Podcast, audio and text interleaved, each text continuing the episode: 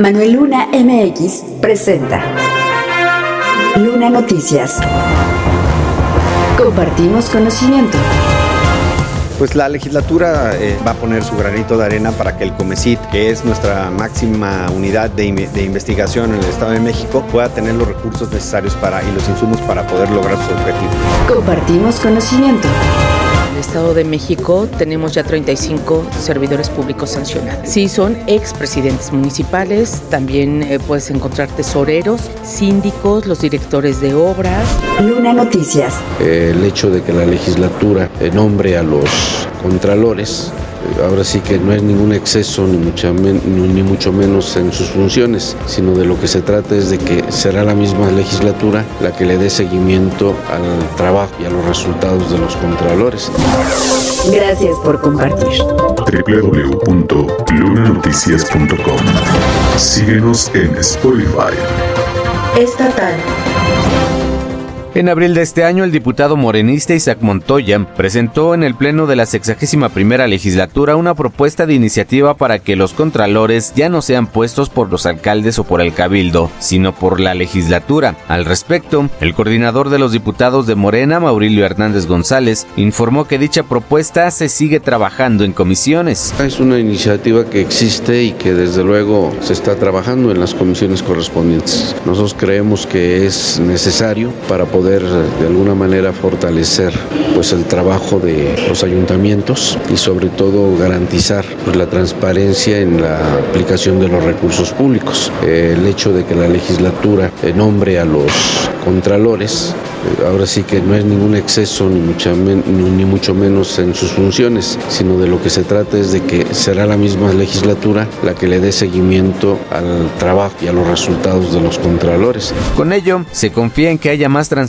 porque normalmente los contralores son nombrados por los alcaldes y se pueden prestar a tapaderas, pues seguramente se han encontrado este tipo de situaciones en las auditorías que se ejercen por el órgano superior de fiscalización del Estado de México. Claro, se han encontrado anomalías en las auditorías cuando se hace la fiscalización precisamente de la aplicación de los recursos. Finalmente, refirió que la designación de las personas encargadas de la Contraloría Interna Municipal se establecerá a través de una convocatoria y los interesados en el municipio correspondiente se registrarán, se abrirá y se darán las fechas a los municipios para recibir los registros y se harán las entrevistas para realizar la selección www.lunanoticias.com Compartimos conocimiento.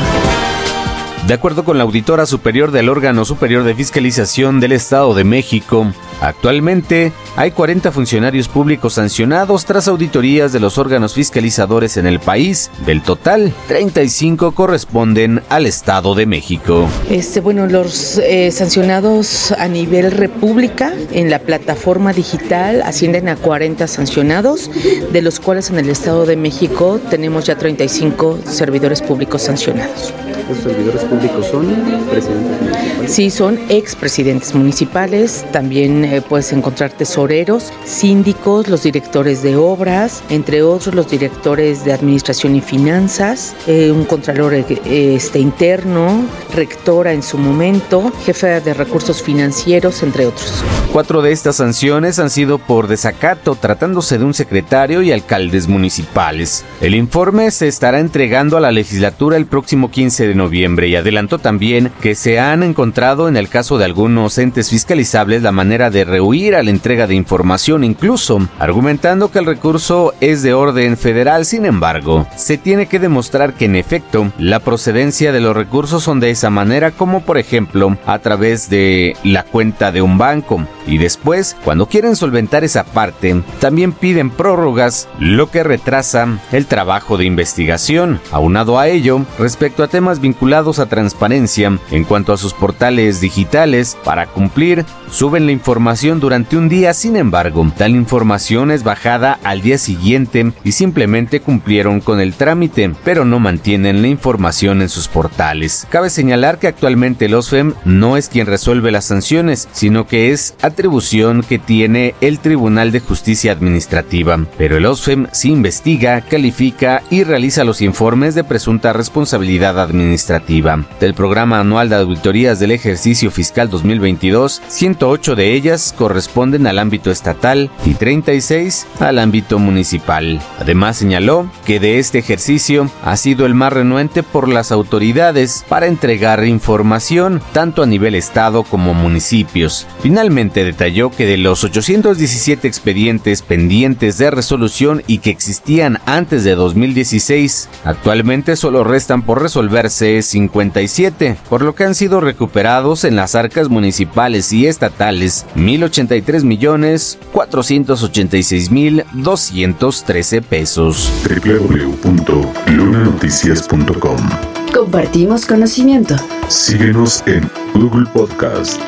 Dana Strickland, Premio Nobel de Física en 2018 por inventar un método que permite generar pulsos ópticos ultracortos de alta intensidad, el cual contribuyó al desarrollo, el cual contribuyó al desarrollo de aplicaciones del láser de alta intensidad capaces de realizar cortes extremadamente precisos y que son utilizados en medicina para hacer cirugías, se presentó en la Cámara de Diputados del Estado de México para hablar de sus investigaciones. Habló acerca de los fotones, una tecnología del siglo XX que ha cambiado nuestra vida y la forma de vivirla, ya que se utiliza en computadoras y hasta en nuestros celulares por la velocidad con la que se mueve y conducen información con la tecnología desarrollada, incluida aquella para la detección de niveles de contaminación ambiental. Al respecto, el diputado presidente de la Junta de Coordinación Política, Elías Rescala Jiménez, resaltó la importancia de recibir a personas que son premio Nobel. Siempre es importante recibir a esta clase de personas. Un premio Nobel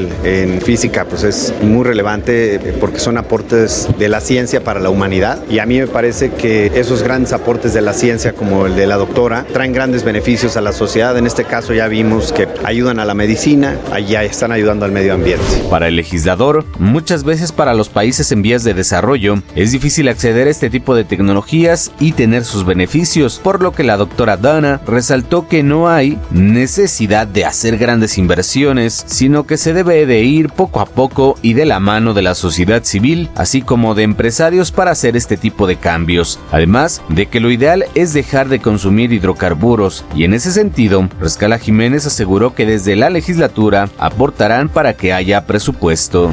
Pues la legislatura, eh, como bien lo dijo también el diputado Sarone, va a poner su granito de arena para que el Comecit, que es nuestra máxima unidad de, de investigación en el Estado de México, pueda tener los recursos necesarios para y los insumos para poder lograr su Finalmente remarcó que las políticas públicas recaen en el Poder Ejecutivo. Sin embargo, el Poder Legislativo dota de todos los elementos jurídicos para que el Ejecutivo tenga las herramientas necesarias para lograr los objetivos que en materia ambiental se hayan trazado, pues tienen la esperanza de que la actual administración es un gobierno comprometido con el tema ambiental y los diputados están para respaldarlo con una legislación adecuada. www.lunanoticias.com Ya tienes conocimiento. Compártelo.